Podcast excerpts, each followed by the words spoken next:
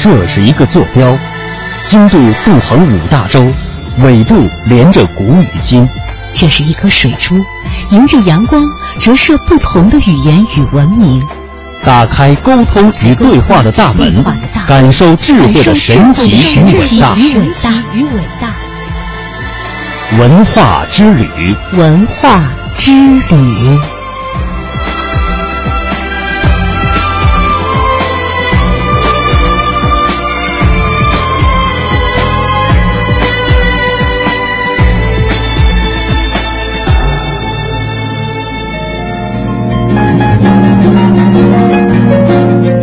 探寻文化渊源，感受文化魅力。听众朋友，大家好，这里是中央人民广播电台香港之声数码广播三十二台为大家带来的文化之旅。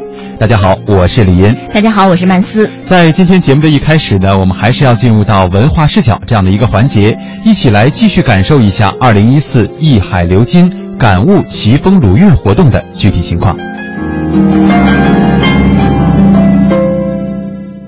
文化视角。文化视角，文化视角。好的，进入到今天的文化视角。二零一四艺海流金感悟奇峰鲁韵内地与港澳文化联谊活动呢，继续在山东的文呃进行文化之旅。七月十九号到二十号，访问团一行呢来到了山东省的淄博市。淄博历史悠久，早在周朝时期呢，于周武王二年封太公姜尚于齐地，建立了周代的齐国。后来呢，改称叫临淄，又后来呢，成为了今天的淄博的前身，也自此开始了淄博光辉灿烂的文明时代。淄博是齐文化的发祥地，中国的历史文化名城，以及全国的文明城市。访问团参观了淄博境内重要的文化遗址和人文景观，包括蒲松龄纪念馆、齐国故城遗址以及中国古车博物馆。七月十九号下午，主办方还特别安排了山东文化推介会和内地与港澳文化合作论坛。下面还是请听本台记者谢哲发回的报道。听众朋友您好，我是谢哲。继续在山东为您发回报道。作为“一海流金”内地与港澳文化联谊活动的保留项目，内地与港澳文化合作论坛到今年已经进入了第五个年头。论坛在推动内地与港澳文化合作方面的促进作用有目共睹。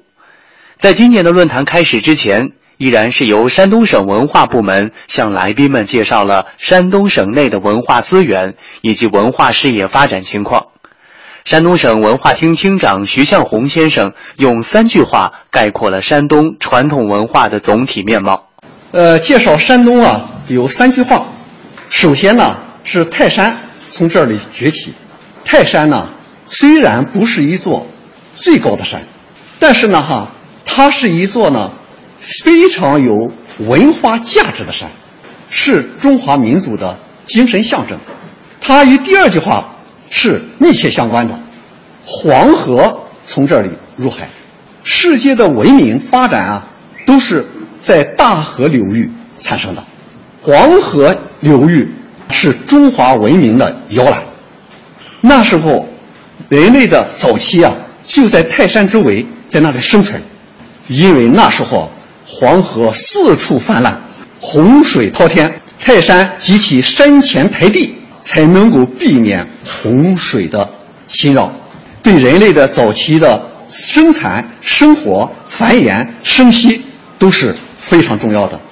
所以哈，这个泰山从这里崛起和黄河从这里入海，这对我们的文化的发展非常重要。所以呢哈，我们就接受了第三句话，叫孔子从这里诞生，因为这个地方的文化。是十分的丰厚的。孔子呢，他不是在一个文化的沙漠中产生的，他是在东夷文化、海带文化、上承啊、尧舜禹汤、夏商周的这些历代的文化的这种积淀之上，产生了孔子及儒家思想。不仅是历史上的文化之都，今天山东依然站在文化的高地。徐向红先生这样介绍了近年来山东文化事业所取得的成就：第十届中国艺术节是去年在山东举办，我们是山东啊，获得了四个文化大奖。在筹备十一节的过程中啊，我们这几年的时间，投入了二百四十九个亿，建设了我们的公共文化服务体系，省市县乡村五级公共文化服务。那么全省的图书馆。文化馆、博物馆分别发展到一百五十一、一百五十八、二百一十个。那么在文化遗产保护方面，我们是有四个世界文化遗产，其中泰山呢是双遗产，泰山呢是自然和文化双遗产。国家级历史文化名城十座，国家级历史文化名镇两个，名村五个。国家级的传统村落十六个，省级历史文化名城十座，对外文化交流进一步扩大。那么哈，我们举办了三届尼山世界文明论坛，呃，那产生了这个广泛的影响，那么都产生了非常好的影响。我们呢哈还召开了世界儒学大会。徐向红先生对于港澳文化艺术界人士走进山东，感悟奇峰鲁韵的文化考察活动，表达了诚挚的欢迎。会后，在接受采访时，他也特别谈到了鲁港澳三地文化合作的潜力与空间。香港和澳门呢，是一个对外文化的一个传播的一个窗口。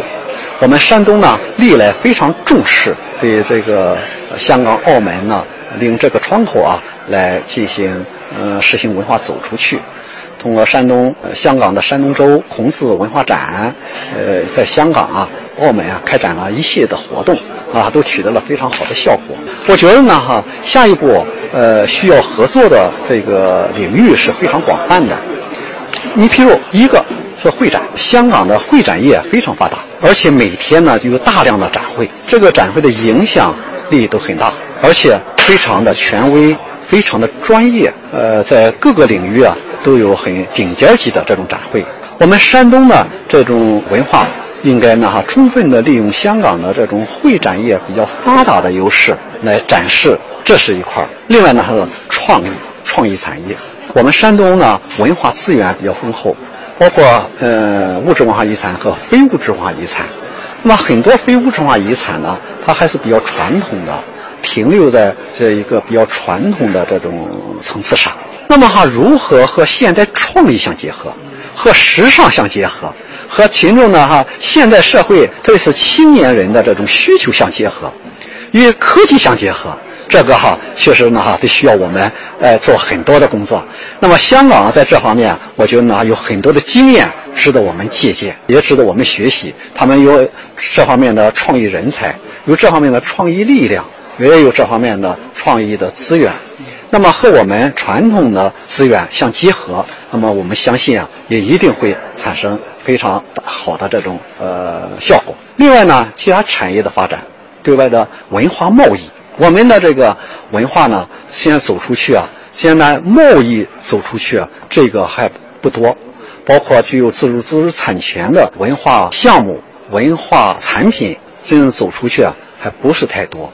那么哈，我们利用香港的这种贸易平台、对外交流的平台，我们感觉呢哈，还是有广阔的空间，有非常大的潜力。另外呢，就是这种文化培训，这个哈，香港的这种哈文化的理念它比较先进，呃，教育业也比较发达，我们呢哈也可以充分的利用香港的这种哈教育体系，对我们的文化人才，包括经营管理人才啊、市场。营销人才啊，创意人才啊，进行全面的、系统的培训，是全面的提高我们文化的创意设计、营销推广等等这各方面的这种能力。另外呢，哈，我们在传统文化的这种弘扬方面，我们也有这种合作的空间。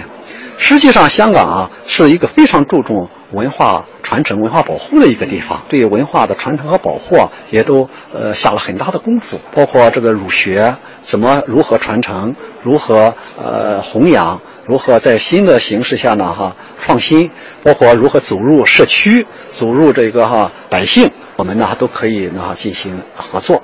包括我们的尼山世界文明论坛、世界儒学大会，我们加强这方面的交流合作。我们可以到香港去办，也可以哈，这请香港的这个哈人士到呃我们山东来，这样哈在这方面也都有很好的这种哈合作空间。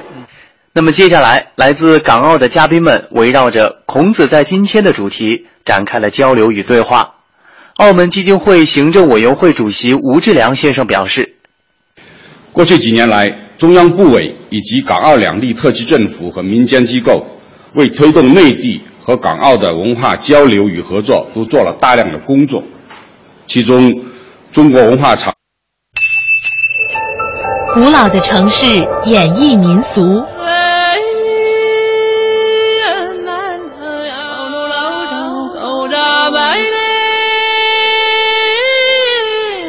温暖的乐音，风情处处。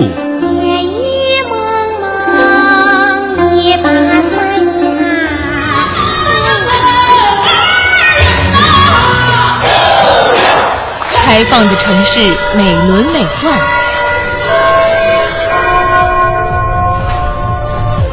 腾跃的脚步，尽情追逐。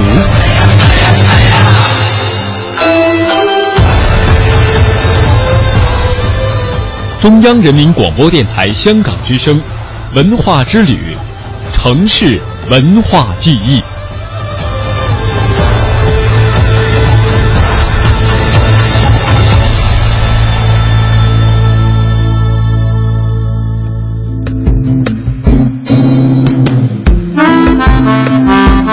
好的，听众朋友，这里是正在直播的文化之旅。那么刚才呢，我们是听过了我们的记者谢哲为我们带来的有关于一海流金的报道。接下来，城市文化记忆，我们将会继续探寻一座城市当中独特的文化。今天，今天要带大家来到的是延边州，我们一起来感受一下延边的阿里郎以及这里的歌舞情调。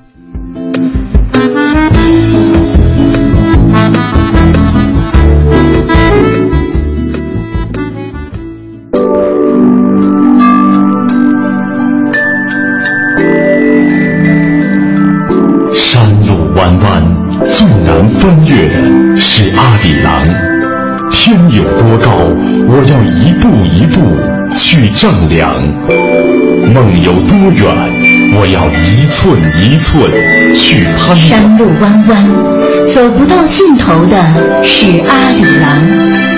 背井离乡，远离了港湾，只为了梦想。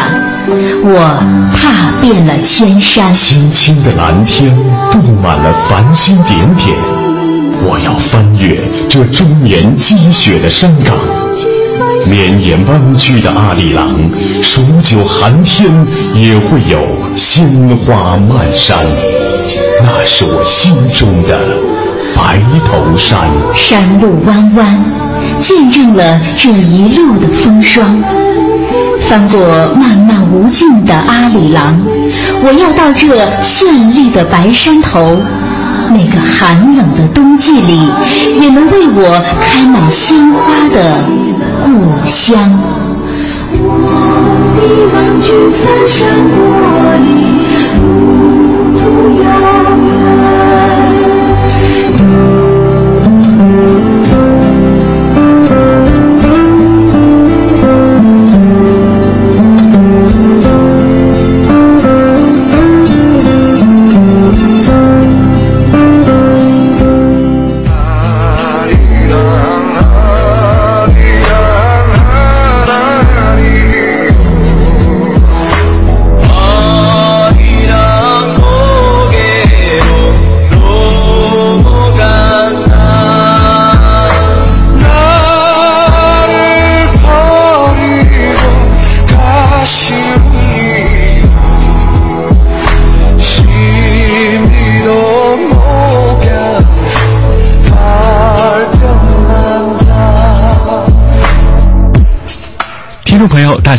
我是华夏之声的记者李林。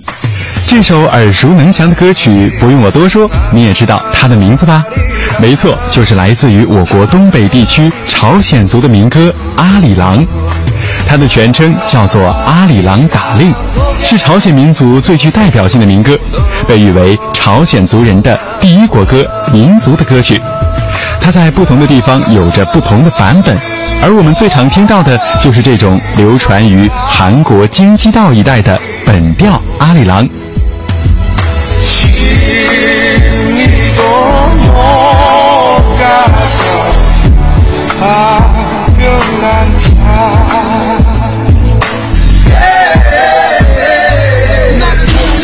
那我们不如就从这首《阿里郎》的起源，开启我们今天的传奇阿里郎多彩延边州，感受文化之旅吧。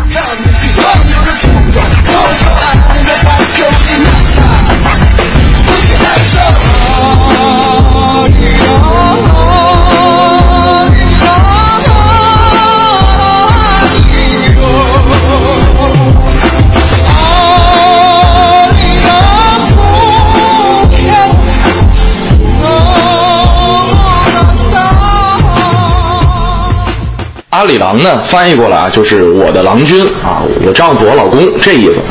那阿里郎呢，是在高丽时期流传下来这么一个爱情故事。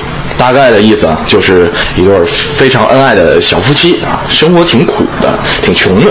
这丈夫呢，就想让这老婆啊过上好日子，然后呢，就出门想出去打工赚钱。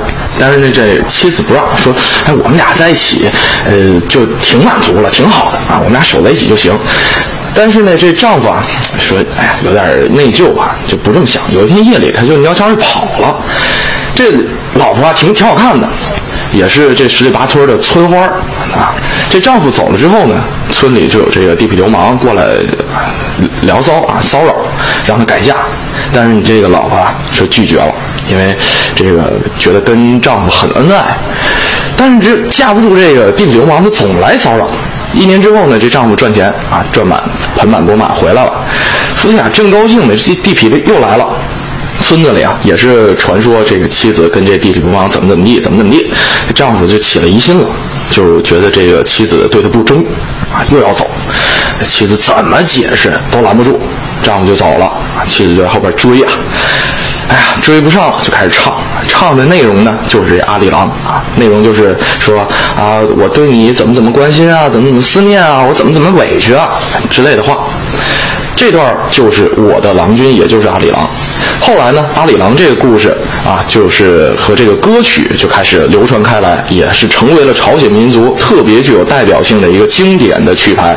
不管是在世界的上的哪个角落，只要有朝鲜人，就有阿里郎。一唱阿里郎，就知道是朝鲜族人。那在日本统治时期呢，朝鲜人以阿里郎为号发动起义，这日本人发现了，谁唱阿里郎就砍谁头。可是呢，这个杀了一个十个人唱，杀了十个一百个人唱，杀了一百个一千个人再唱，越唱越多，这日本人呢就只好就这么算了。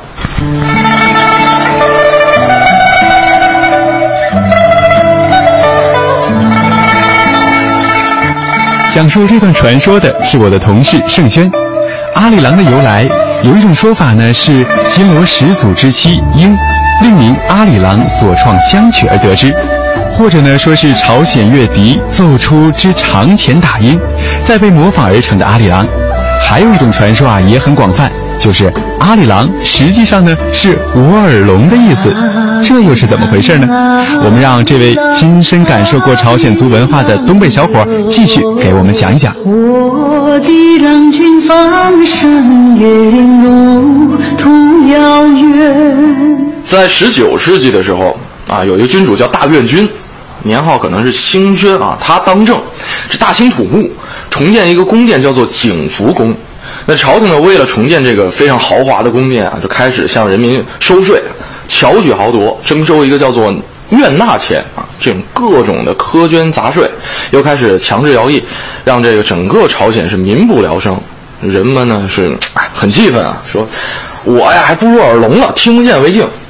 于是呢，这些被拉去当徭役的这个民夫就编出了一首歌谣，叫做《我耳聋》，来表达心中这种悲苦的感情。后来就演变成了阿里郎。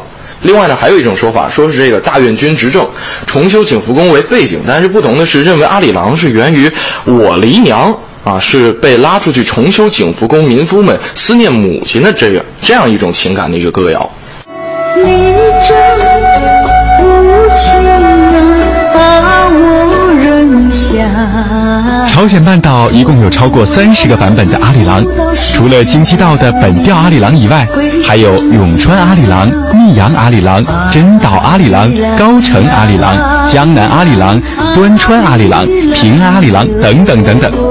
不过，虽然与大家刚刚分享了两个阿里郎起源的传说故事，但是其实我们现在听到的阿里郎也并没有那么神奇啦。延边大学人文学院社会学系民俗博士崔敏浩，大家都知道的阿里郎，嗯，那么我们可能认为这个阿里郎，他可能现在我们唱的阿里郎历史可能很悠久，认为，但他其实不然，他是经历过这种殖民统治，或者是经历过西洋接受过西洋文物之后。创作出来的音乐就是阿里郎。我们现在我们要唱的阿里郎，阿里郎，这个阿里郎是一九二七年开始唱，在这个电影里头头一次出来。那么当然，这之前有阿里郎吗？当然有。那么各地都有这个阿里郎，但是这个唱的。跟现在的阿里郎有所区别，它就更倾向于民族性的，它不是舞台化，或者是不属于这种表演化的东西。那么这种改良呢，在这个电影里头进行这个改良音乐，那么这就是今天的这种阿里郎，包括这种江原道阿里郎、珍珠阿里、金竹、金竹、真岛、么么锦善，那么这是各地方都有这个阿里郎，但是各地方的阿里郎没有形成。就没有像这个现在的我们所唱的那个阿里郎有名，就原因在这里。都说歌舞不分家，那么既然介绍了朝鲜族的音乐阿里郎，自然也不能不提朝鲜族的舞蹈了。众所周知，朝鲜民族能歌善舞，无论年节喜庆还是家庭聚会，男女老少伴随着沉稳的鼓点和佳音琴的曲调翩跹起舞。那么农乐舞到底有着什么样的特点呢？崔博士的介绍让我有点意外。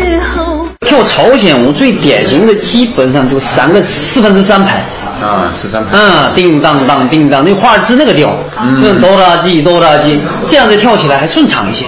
你四分之四拍就跳不了了，但是有点慢版的这个。嗯，那快就快一点，就换唱。嗯，所以呢，大部分情况下哆啦基哆啦基，典型的哆啦基，阿里郎阿里郎都是是吧？啊，基本上还真是。嗯，哆啦基这这样的典型的四分之三拍特别多。好的，由于时间的关系呢，有关于朝鲜族舞蹈的介绍，也请大家明天继续收听文化之旅的城市文化记忆。我们也将会继续有请崔博士为大家做出一个详细的介绍。纵览文化志，把握每一天文化播报。好，接下来进入到今天的文化播报，我们一起来关注一下文化方面的消息。首先来关注一下艺术品拍卖市场方面的信息。在七月十九号下午的十三点，北京上合二零一四春季艺术品拍卖会举锤，来自全国各地的各界雅士贤达、书画藏家与艺术爱好者欢聚一堂，全场座无虚席，人气爆棚。晚上八点的时候圆满落锤，四百余件名家的精品轮番竞拍，成交价呃成交价是高于估价百分之百，以二点一亿元的总成交额圆满落锤。本次春拍当中呢，首拍八大名家专场作为重磅专场推出，汇集了近两百余件名家的力作，多数作品呢具有较高的艺术性和学术性，精彩呃精彩的拍品、可靠的来源、合理的价位，也赢得了藏家的信赖。最终取得了总成交率百分之九十四的佳绩。接下来，我们再来看看大连市的首届文化艺术品收藏展的消息。大连市首届文化艺术品收藏展暨大连市天宫艺术品收藏馆开幕式上个周末在金石滩文化博览广场举行了。天宫收藏收藏馆作为金石滩旅游度假区首家中国传统文化的展览馆，将为热衷于收藏文化的有识之士打造珍宝展示的平台、交流收藏的平台以及学习互动的平台，为提升大连乃至东北地区的文化软环境来贡献力量。接下来，我们一起来听听中央台记者张四清和贾铁生的报道。大连市天宫艺术品收藏馆是展示中华艺术的文化交流平台，是集文化交流、艺术鉴赏、藏品交易为一体的综合性展馆。六千平方米的展馆涵盖了佛文化、玉文化、瓷文化、书画艺术和紫砂艺术五大主题展区，以及非物质文化遗产展区和特展区。展品来源于中国收藏家协会会员以及全国各地知名的收藏大家。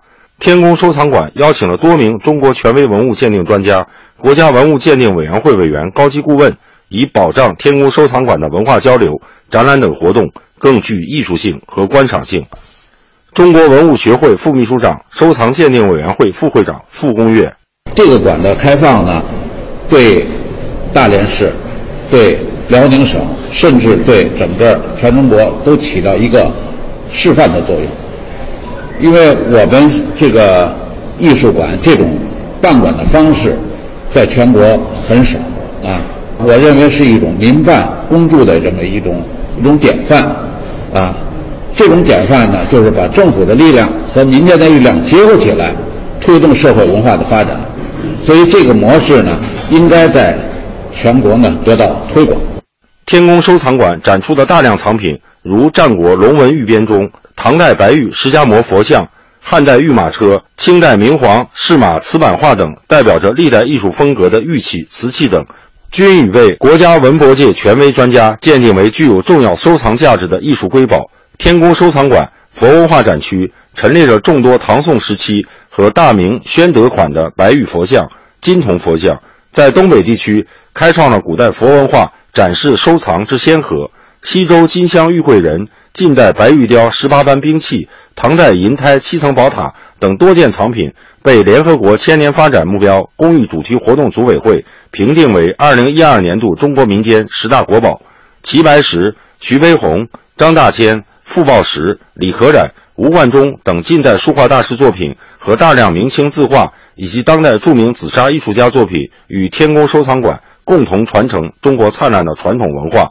大连天宫艺术收藏馆馆长。裴春玲作为大连市非物质文化遗产活动基地，我们将努力提升大连乃至东北地区的文化软环境，为推动文化与旅游产业的融合发展，助力金石滩创新打造文化旅游的新品牌，做出应有的贡献。作为大连市非物质文化遗产传承活动基地的天宫收藏馆落户金石滩，不但丰富了金石文化博览广场的产品，更提升了金石文化旅游的内涵。必将努力提升大连乃至东北地区的文化软环境，推动文化与旅游产业的融合发展，助力大连金石滩创新打造文化旅游的新品牌。大连金州新区管委会副主任赵敏：如果说我们金石滩原来是以蓝天、大海、奇石、沙滩而著名的话，那我们今后就会以我们文化的厚重而名扬海内外。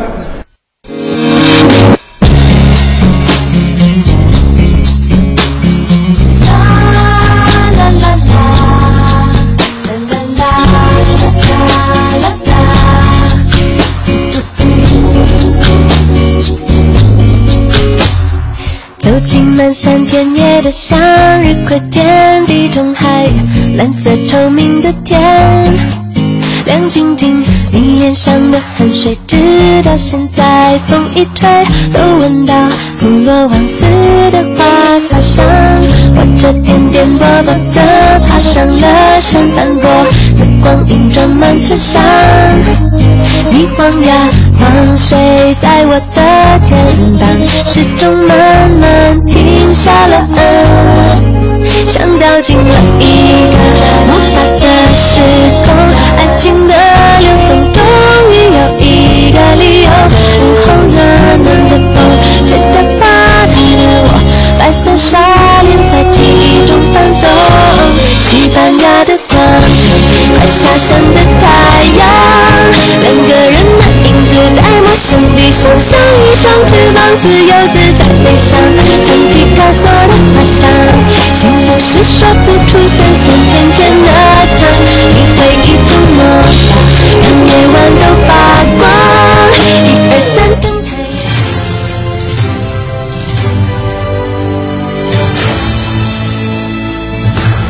这里是中央人民广播电台香港之声数码广播三十二台，香港之声全天候为您服务，以国际化的视野为您提供权威的新闻信息、丰富的文化知识和周到的生活服务。香港之声倾心打造湘江观潮、中华人物、数字新生活、民歌风尚、珠江瞭望、阳光心灵等精品节目。评说新闻中的道理，论述事实中的缘由。香港之声新闻节目，纵览全球资讯，平息焦点话题。他们如璀璨明珠，点亮历史长河。他们如文明文化节目，共享文化盛宴，欣赏壮美诗篇。歌声随聚散的浮云，从辽阔天空而来。音乐节目唱响五彩华章，拨动你我心弦。从旷野大地而来。纵观生活大千世界。世界。生活服务节目，发现生活智慧，展示多彩人生。寻找独家观点，普通话、广州话双语播出。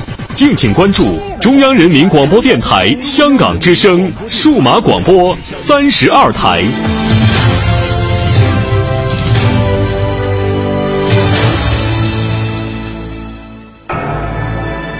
这是一个坐标，经度纵横五大洲，纬度连着古与今。这是一颗水珠，迎着阳光折射不同的语言与文明。打开沟通与对话的大门，感受智慧的神奇与伟大。文化之旅，文化之旅。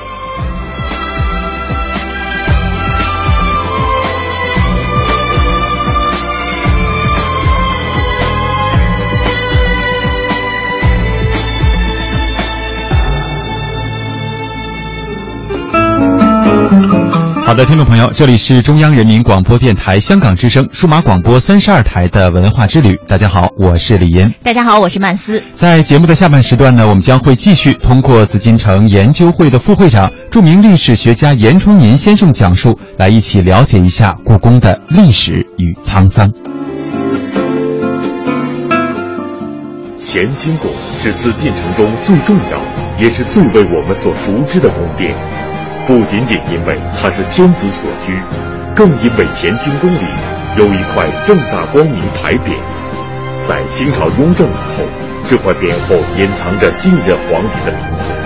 这个最深的秘密，让正大光明成为紫禁城最大的悬念。北京社会科学院研究员、中国紫禁城学会副会长严崇年先生为您讲述大故宫，正大光明。乾清宫是紫禁城内廷的后三宫之首，是明清两代皇帝在紫禁城中居住和处理日常政事的地方。乾代表了天，乾清宫无论建制还是规模，都是内廷的最高等级。乾清宫内陈设奢华，但最引人注目的莫过于皇帝宝座上方悬挂的正大光明牌匾。这块匾在历史上十分重要。有关他的传说演绎流传至今，那么这块牌匾从何而来？关乎国家命运的接班人问题，为何竟与这块匾发生了千丝万缕的联系？北京社会科学院研究员、中国紫禁城学会副会长严崇年先生做客百家讲坛，为您带来系列节目《大故宫，正大光明》。乾清宫啊，还有非常重要一点，这一点是什么呢？就是我们站在乾清宫的门那儿，往里一看，宝座上头有一块匾，叫“正大光明匾”。所以我今天讲的题目是“正大光明”。先讲第一点：一，匾的来历。我们都知道，乾清宫从永乐十八年（一四二零年）。建成以后，这名字啊始终没有改，一直到现在。其他很多宫殿名字都改一次、两次、三次，但是乾清宫没改。乾清宫建成了之后啊，它是地平宝座上头就是藻井，没有那块正大光明匾。明朝在乾清宫是十四个皇帝，一直没竖这块匾。清朝在乾清宫住的是两个皇帝，顺治和康熙，两个皇帝。那这个匾什么时候挂在上面呢？是在清朝。清朝在什么时候呢？康熙皇帝说，说他爸爸就是顺治皇帝写了“正大光明”四个字，那这个匾呢，就应该是顺康时间把它挂上。正大光明这四个字，我查了一下，《十三经》里头没有，《先秦诸子》里面也没查到。那么“正大光明”这四个字是怎么来的？大家都很关心。“正大”这两个字查到了，是在哪查到呢？是在义壮团里面出现了“正大”两个字。那光明呢？光明是在义旅团里面出现了“光明”两个字，这样就把“正大”两个字和“光明”两个字拼接到一起，就成了“正大光明”四个字。这四个字太重要了，怎么见得重要呢？我举一个例子，就是当年翁同龢给光绪皇帝上课。教他读书写字，第一堂课讲什么呢？就是讲了八个字：正大光明，天下太平。不仅仅是教给他识字、写字，更重要是教给他一个理念：做国君要正大光明，要天下太平。那么这个话既然从《易经》来的，我们就把这个话连接起来看一看。义壮团中的正大和一缕串中的光明组合成正大光明，就是说，做人做事、为官为政、从学从商、修身修心，都要正大光明。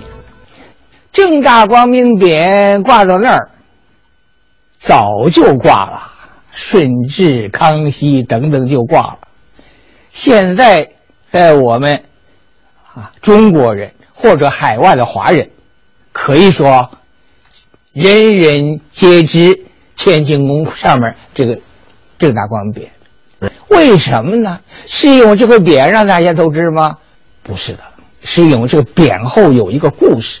什么故事呢？就是雍正皇帝秘密立储了。啊，那个绝匣也叫锦匣，就搁在这个匾后头。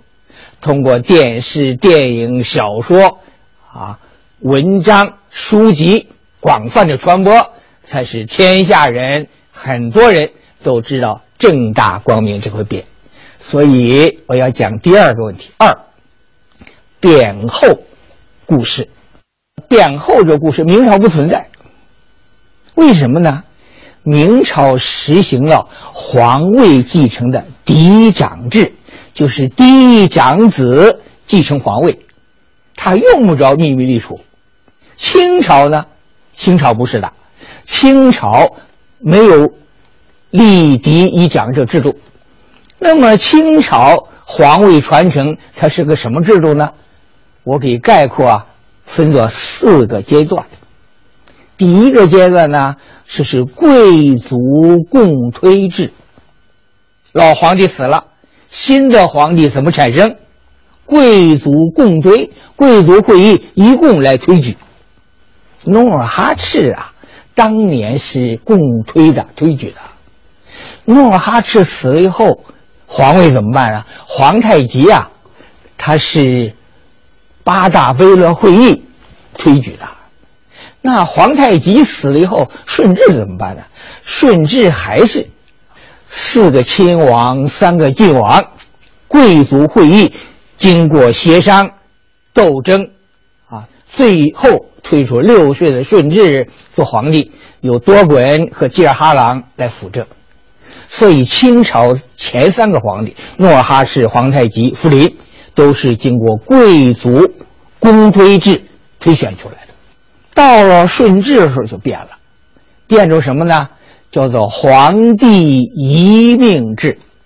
顺治临死之前要确定皇位，因为这时候啊，他不是暴病死了，他是得天花死的，有一个过程，让谁继承皇位？跟孝庄太后商量等等，就确定有八岁的玄烨，就是康熙帝继承皇位。这个时候注意啊，不是贵族会议公推，改成了皇帝遗命，皇帝临死之前做一个遗诏，把这个确定下来。顺治完喽，就是康熙呀。那么康熙的皇位怎么办？康熙的皇位他就立太子，立了废，废了立，立了再废，朝廷里头掀起了一场一场狂风恶浪。康熙自己因为这个事情心情郁闷，也得了中风。事实证明，康熙的办法还是有问题的。最后是雍正皇帝继位了，雍正皇帝继位就改了办法了，改什么呢？就是秘密立储制。雍正觉得公开的宣布立皇储，谁做太子，觉得这法不好，不立又不行，不立皇帝突然病故了，怎么办呢？手足无措呀，没有准备啊，所以他就采取一个秘密立储的办法。后来到了慈禧时候，把这办法又改了，改成什么呢？改成遗旨定储制，就是由皇太后来定皇储去继承皇位。所以清朝的皇位继承经过了贵族公推制、皇帝遗命制、秘密立储制和遗旨定储制。您现在收看的是《百家讲坛》。在古代中国，皇帝的继承人问题，由于关乎国家社稷的稳定与未来，是皇帝最最重要也是最慎重的决定。清朝入主中原后，康熙皇帝也曾仿照前朝的嫡长子继承制，但引来了意想不到的夺位之争。诸皇子兄弟反目，骨肉相残，这一幕不仅伤了康熙皇帝的心。也让胜利者雍正皇帝心有余悸，于是秘密立储制应运而生。那么，这究竟是一种什么样的制度？这个制度在清朝又起到了什么样的作用呢？大故宫正大光明。大家经常问我三个问题，先说第一个问题：什么是秘密立储？你老说秘密立储，正大光明匾又跟立秘密立储有关，什么叫秘密立储？就是皇帝在决定他的继承人的时候，这叫立储。立储有两种，一种公开的，公开宣布。你比如万历皇帝宣布他的儿子朱常洛，他做皇太子，哎，万历不在了，他继位，这是叫公开宣布。雍正这办法是秘密，不公开宣布。我又定了，我又不公开宣布，既立储又秘密，所以叫秘密立储。怎么个立法呢？就是雍正在他是儿子里头选一个，将来接班，把这个名字呢写在纸上，任何人不让看，就他一个人知道。写在纸上呢，把它装起来，装这个匣里头，也把它叫做撅匣，就是用锁钥把它锁起来，就是用锁把它锁起来，装在匣里头。装匣里头，你让别人打开看了或者丢了都是不好的呀。哎，雍正想个办法，哎，把它搁在哪儿呢？搁在乾清宫正大光明那个匾的后头，一般人够不着啊，没那么高啊。而且雍正是当众，官员在，说我写好后你们看啊，就搁在这儿，大家都知道。一旦雍正过世之后，还是要公众在那儿把这匣取出来，当众打开，当众宣布。啊，是既立储又秘密，所以叫做秘密立储。有人还问一个问题，就是第二个问题：有几朝秘密立储啊？从雍正开始，清朝有几朝秘密立储啊？我们看啊，雍乾嘉道，雍正、乾隆、嘉庆、道光，这是四朝；咸同光宣八朝。就是从雍正开始到清末，一共是八朝。这八朝秘密立储用了几朝？那雍正用了，他用了；乾隆用没用？乾隆也用了，乾隆也用了。底下我也单讲，嘉庆也用了，道光也用了，四朝了。先说没用，也就一个儿子不用了。先锋没用，同治没用，同治没儿子，光绪没用，宣统也用不着了，啊，三岁继位，六岁就就就退位了。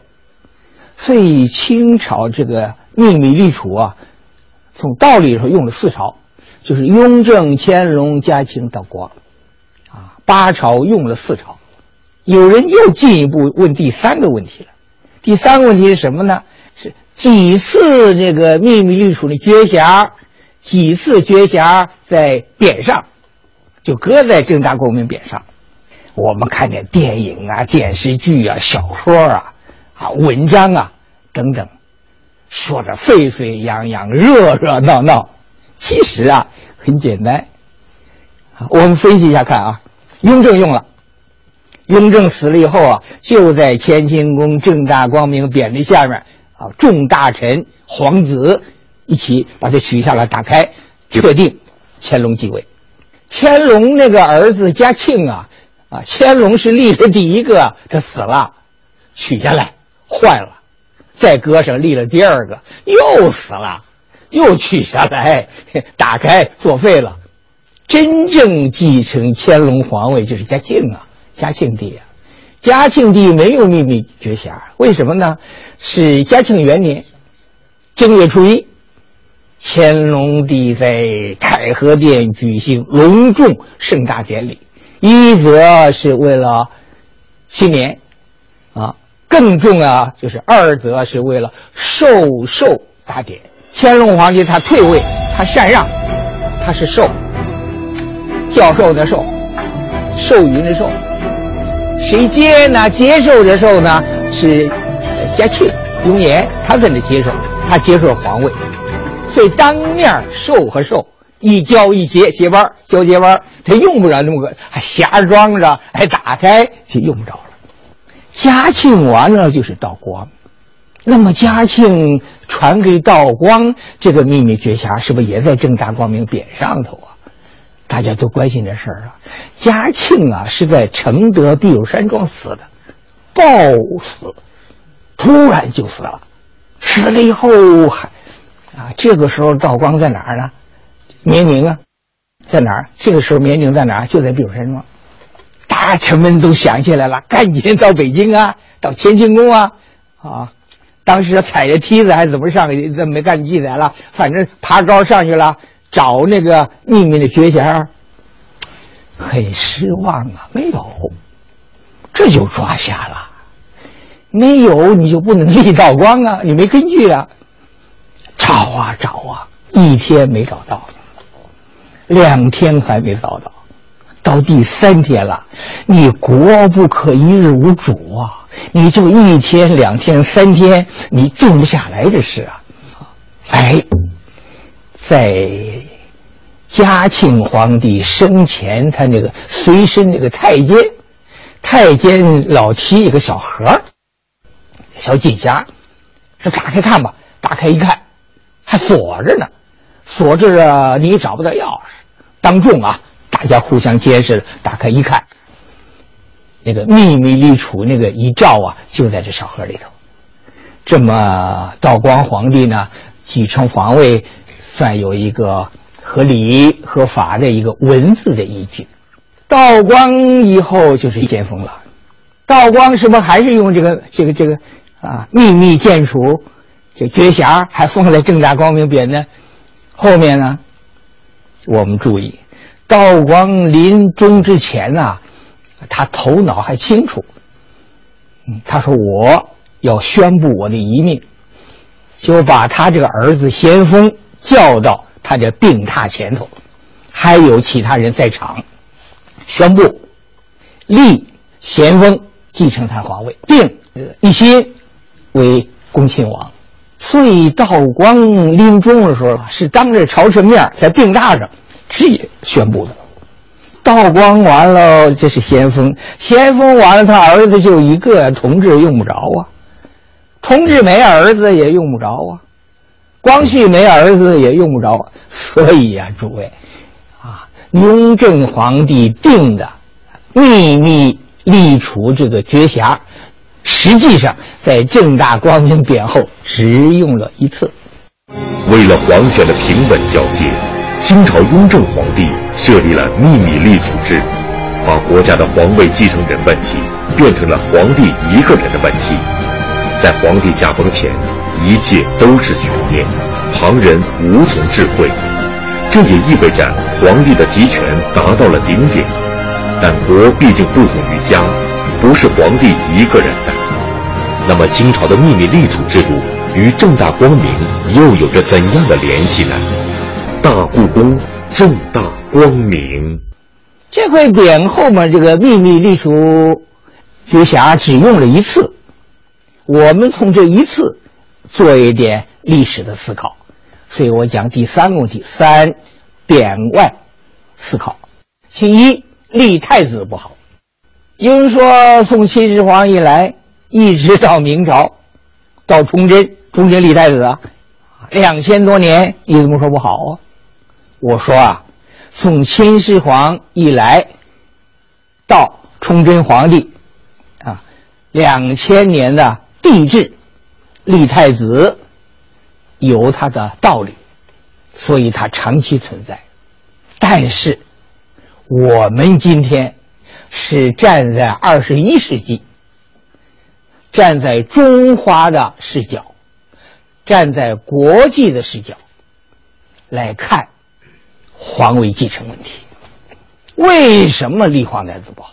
为什么清朝从康熙之后改了不立皇太子，特别是不公开立皇太子？因为他有三弊，三个弊症。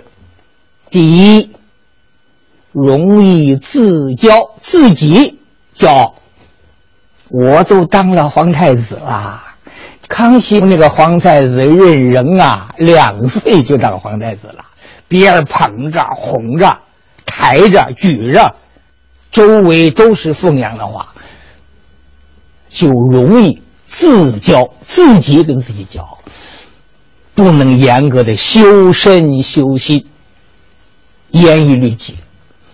康熙把皇太子废了，原因之一啊，就是皇太子骄傲，搞特殊化、搞特权，不宜做一国的国君。康熙废皇太子任人，也说明公开立皇太子是有问题的。这是其一，其二，容易结党。这些大臣们呐，一看呢，你是皇太子啊，皇帝老了，老了就很快就不久于人世了。我们靠吧，靠谁呀？靠皇太子。我如果靠皇帝，皇帝死了，皇太子。没注意得罪了他，反过他收拾我呀？为什么康熙要要废这任人啊？除了他自己骄傲以外，第二个原因就是结党，就是朝臣也好，他兄弟也好，就拼命靠近他，就形成了一个皇太子党。形成皇太子党，这个朝廷里就变成两个中心了，皇权和储权、储君的权利相矛盾、相抵触。天不能二日啊，国不能两个主啊，一个是主，一个是储君。储君呢也接了个党，一大堆势力，就准备接班呢。其三，容易内讧。你不是定了皇太子了吗？皇太子他有兄弟呀，那兄弟有的就拼命靠他，有的我要想法跟他爸爸面前说小话啊。引起他爸爸对这太子的怀疑呀，完了就废了他，废他，别的兄弟就可能当太子了。康熙朝后期到雍正朝初期，这个骨肉相残是非常惨烈的。所以我说，啊，立皇太子不好，为什么不好？一容易自骄，二容易结党，三容易内讧。还有二一人定不好。皇太子谁来定？但一个人定呢？一个人定不好。明朝皇太子定啊，当然是皇帝一个人定了。但大臣你还可以参加点意见呢。你像那个万历皇帝定的皇太子，是定朱常洛做皇太子啊，还是定那个郑贵妃的儿子福王做皇太子啊？哎，就大臣们还上奏章啊，提建议啊。啊，你还可以参加点讨论。尽管皇帝不高兴，但是你还有的时候还可以说一说。清朝的皇太子，典型的是一个人定。一个人定怎么不好呢？我就举一个例子，就是同治死了以后定光绪，光绪死了以后定宣统，谁定啊？一个人定，一个人谁？慈禧皇太后定，主要他定。慈禧皇太后定的时候啊，她不是任君为贤，而是任君为亲。同治死了以后，父死子继，兄终弟及。同治的兄弟，堂兄弟，你还是有啊，不少啊。正德皇帝死以后，不是堂兄弟嘉靖在继位。那你同治死了以后，光绪继位，你可以选择一个成年的。为什么就选这个四岁的光绪啊？慈禧有私心呢。这光绪他有特点呢，什么特点呢？他爸爸是谁呢？是醇亲王奕轩呢。奕轩是皇帝的弟弟啊，是咸丰皇帝的弟弟。他的夫人是谁呀？是叶赫那拉氏啊，是慈禧的妹妹啊。慈禧从他妹妹和妹夫生的这个儿子选一个，就是光绪。问题大了，底下我还要讲。那慈禧你还不许教训啊？你光绪死了之后让谁继继承啊？让宣统。宣统是谁呀？是奕轩的儿子。就他妹夫的儿子，叫载沣。载沣的儿子，他有这么一个关系啊，血缘的关系啊。那宣统的妈是谁？宣统的妈是瓜尔佳氏。瓜尔佳氏谁？瓜尔佳氏，他爸爸是荣禄。荣禄跟慈禧特殊关系，我们不讨论。荣禄那个女儿就这个。瓜尔佳氏是啊，很多书说说她是慈禧的干女儿，还是皇家这个特殊的交叉的血缘。爱新觉罗氏和叶赫那拉氏两种血缘交叉，选了光绪。爱新觉罗氏和瓜尔佳氏，这个瓜尔佳氏啊，看起来不是叶赫那拉氏啊，这个瓜尔佳氏是慈禧的干女儿啊。势同己出啊，这么一个血缘交叉，选了宣统。你要不是一个人定，贵族公推制肯定给推翻了，或者像明朝皇帝那可以大臣议论，大臣肯定会提出反对意见。我一旨定了，谁也不要说话，就这么定了。